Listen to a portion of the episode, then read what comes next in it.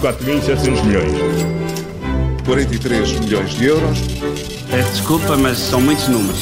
O Paulo Ferreira e o Miguel Cordeiro têm mais uma moeda de troca pronta para si e hoje falamos dos riscos orçamentais.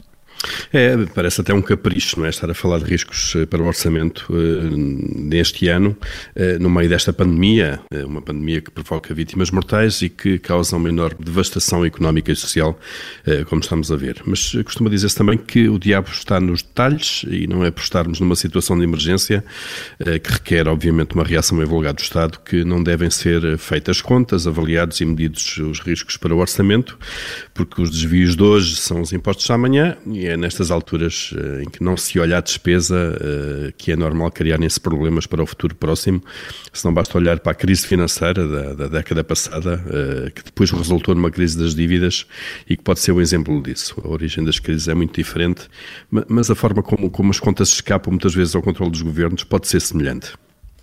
É, e isto, isto vem a propósito dos alertas que a Unidade Técnica de Apoio Orçamental, a UTAU, que, que funciona no Parlamento, fez ontem às medidas que estão a ser tomadas ou preparadas.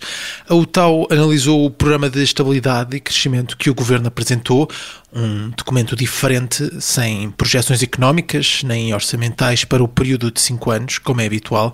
Os técnicos orçamentais analisaram então o pacote de medidas de combate aos efeitos económicos da epidemia e, e que as garantias que o Estado está a dar são uma responsabilidade que permanece e que se vai materializar em despesa e, e agravamento do saldo orçamental em caso de incumprimento do devedor. Também há garantias públicas nos seguros de exportação, onde o mesmo vai acontecer.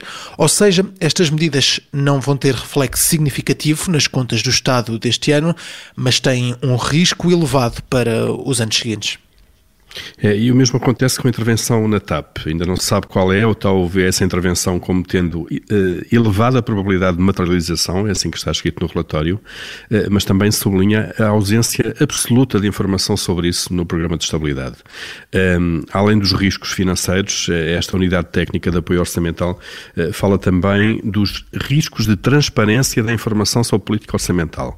E porquê? Porque, de facto, a ausência quase completa de dados no programa de de estabilidade. A OTAN diz que na Europa 17 em 18 programas de estabilidade divulgados nas últimas semanas apresentam projeções macroeconómicas para os anos 2000 e 2021 e, em alguns casos, até se prolongam uh, para 2023, uh, eh, mas houve esta exceção portuguesa, o governo português decidiu não fazer projeções e, ora bem, sem essa informação não se pode avaliar devidamente e pode ler-se no documento que as entidades nacionais e comunitárias competentes entenderam manter confidenciais as orientações comunitárias para a elaboração dos programas de estabilidade e dos programas de convergência. Eh, isto é uma ruptura inexplicada com a prática dos últimos anos que impede então um escrutínio sério e independente. Agora tem a palavra ao Parlamento, enquanto é tempo de fazer alguma coisa. Foi mais uma moeda de troca nas manhãs 360, sempre com o Paulo Ferreira e Miguel Cordeiro, aqui na Rádio Observador e também em podcast. 4.700 milhões. 43 milhões de euros. Peço desculpa, mas são muitos números.